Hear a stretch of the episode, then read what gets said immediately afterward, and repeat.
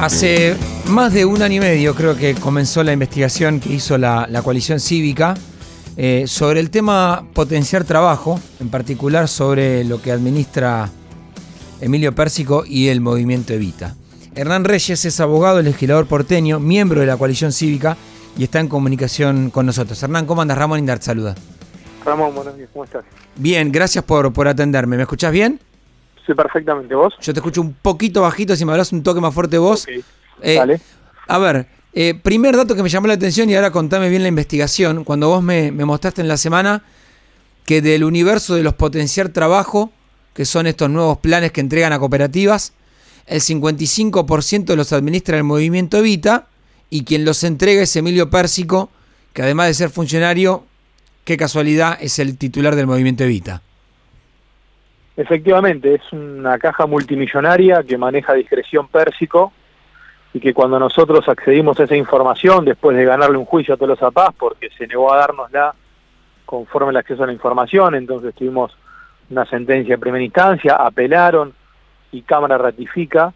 Sí, Y cuando accedemos a toda esa información, damos cuenta que eh, eran números exorbitantes y cuando nos ponemos a identificar cooperativa por cooperativa, pudimos concluir que el 52% de los recursos administrados por Pérsico fueron a cabeza del movimiento Evita, pero también Ramón lo que pudimos ver es cómo es el degradeo, o sea, la distribución entre las orgas, y ahí te das cuenta que no hay ningún tipo de criterio sobre la necesidad de las personas, geográfico o, o- o de oportunidad económica, sino sencillamente es quién es más amigo del gobierno o quién tiene mayor capacidad de presión. Por eso atrás de Pérsico viene Grabois, atrás de Grabois viene la CCC, sí. y así hasta llegar al Polo Obrero, que es el, el último que recibe fondo, ¿no? la CCC con Alderete diputado nacional, Barrios de Exacto. pie la parte de Menéndez que también es funcionario y Grabois que siempre se escuda diciendo yo no soy funcionario, pero hay No, muchos bueno, de- pero tiene a Miño en la Secretaría Exacto. de Economía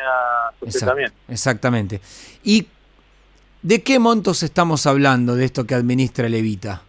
Bueno, Levita, de lo que nosotros identificamos, tenemos 17 mil millones de pesos distribuidos en todo el país.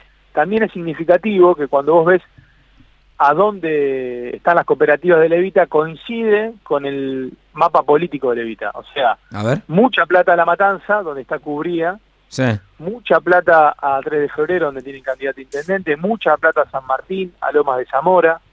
Eh, Cubría, estamos hablando que la mujer de Pérsico, que recibió, para que tengas idea, la cooperativa de, de la matanza de. Levita, 4 mil millones de pesos, ¿no? ¿En un año? En este periodo.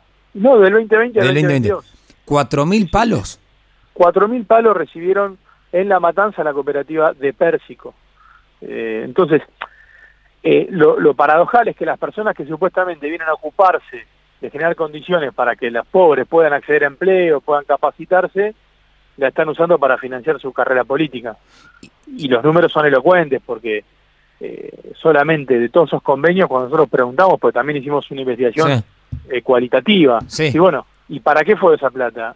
Y te dicen que solamente el 1% de toda esa plata eh, fue para capacitación.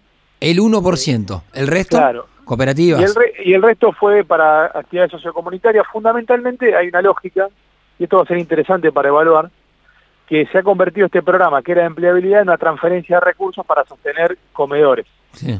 Eh, entonces han copado el conurbano comprando franquicias de comedores, es decir, Sí. si te pasas a Levita, te aseguro bajada de alimentos y te aseguro potenciar y te utilizo como portaaviones para los convenios. Entonces han generado como un, un- una infinidad de comedores en el conurbano que es la penetración territorial. Digo, acá hay un estado ausente porque en realidad es un estado cooptado. ¿no? Y sí. Ahora, eh, esto va a sonar muy mal de mi parte, pero lo pensé y lo tengo que decir. Eh, crearon una ingeniería eh, impresionante. No, es terrible.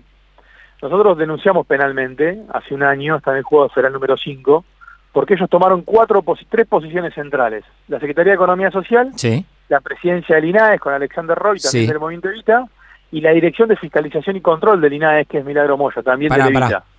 Yo tenía hasta el INAES, que es el organismo que básicamente autoriza o no una cooperativa. O sea, el, el Evita es el que permite, que te dice a vos si podés armar una cooperativa para después recibir esto. O sea, imagínate lo, lo discrecional que es. Pero vos me estás diciendo que también tienen el, el órgano fiscalizador de la cooperativa. Total, total. Dentro del ENAES también es de Levita. ¿Quién, ¿Cómo se ENAES llama la persona? partido. Milagros Moya, Milagros Moya. Sí. que es de la provincia de Buenos Aires, también es concejal.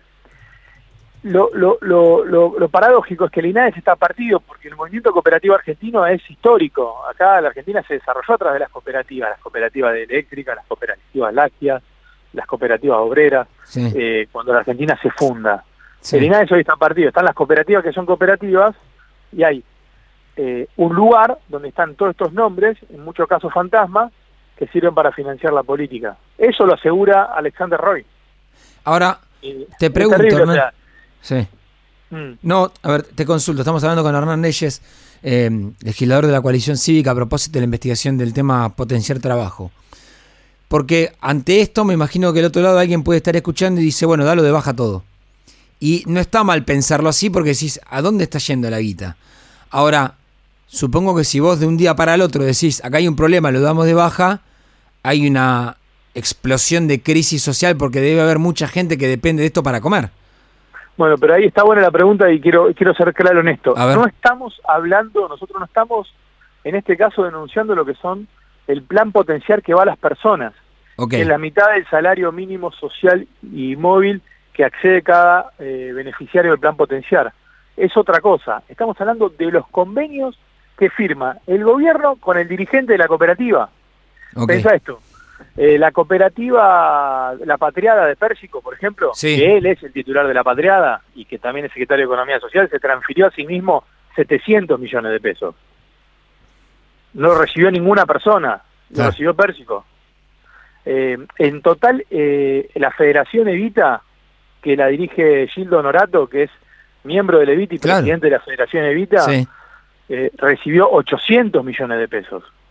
No estamos hablando de la plata que va a las personas. Nosotros decimos, miren, acá hay un manejo discrecional arbitrario, cero transparente, porque no hay una sola rendición de cuenta, de una caja millonaria directa que administran desde el a ministerio. una cooperativa que vaya uno a saber qué hace. Te voy a dar otro dato, Ramón, y lo vas a entender bien claro. ¿Sabes cuánto tiene Grabois? ¿Cuánto? Tres veces menos que el Evita, pero tiene diez veces más que el Polo Obrero. Diez ¿Por qué veces. el polo obre- diez veces más? ¿Por qué el polo obrero está en la calle?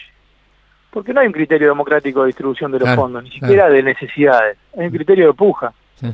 Le recortaron el 50% de lo que venía recibiendo el año anterior. Ahora, Hernán, te- multiplicó por 10 los montos en convenios, ¿eh? Te- desde que llegó. te hago una última pregunta, que me quedan dos Sí. minutos. Eh, ya me perdí de tanta rosca, perdón que te lo pregunte así. Vos No, en la no, interna. No, no, no, no, no de Levita, digo, vos en la interna de Juntos por el Cambio están, ustedes están con la reta. ¿Cuál es la propuesta concreta que ustedes tienen si en, en caso de ganar? Digo, ¿qué haces con esto? Inmediatamente cortamos con la intermediación, los convenios no tienen ninguna razón de ser, vamos a la capacitación de las personas, a la terminalidad educativa, el 70% de esa gente no terminó el secundario y el primario, el 90% dice que quiere terminar, son mayormente mujeres, son mayormente jóvenes, vincularlas con capacitación para que se fortalezcan en sus oficios o en el sistema de mercado de trabajo. Se puede hacer, eh, no hay que renunciar a, que esas personas quieren trabajar, a que esas personas quieren desarrollarse. Hay una mentira total sobre eso. Por eso nosotros decimos, Ramón, y termino con esto, y, le- y a, a tu audiencia le digo que está la página www.nousaralospobres.com con toda la información. Nosotros decimos que nuestra consigna es no usar ni abandonar a las personas. Ese es el punto. Hay Claro. algunos que las quieren abandonar, otros que las quieren usar, nosotros queremos apostar a ellos. Qué locura. Eh, eh, felicitaciones por el laburo. ¿eh? Gracias. Muchos Gracias, años de.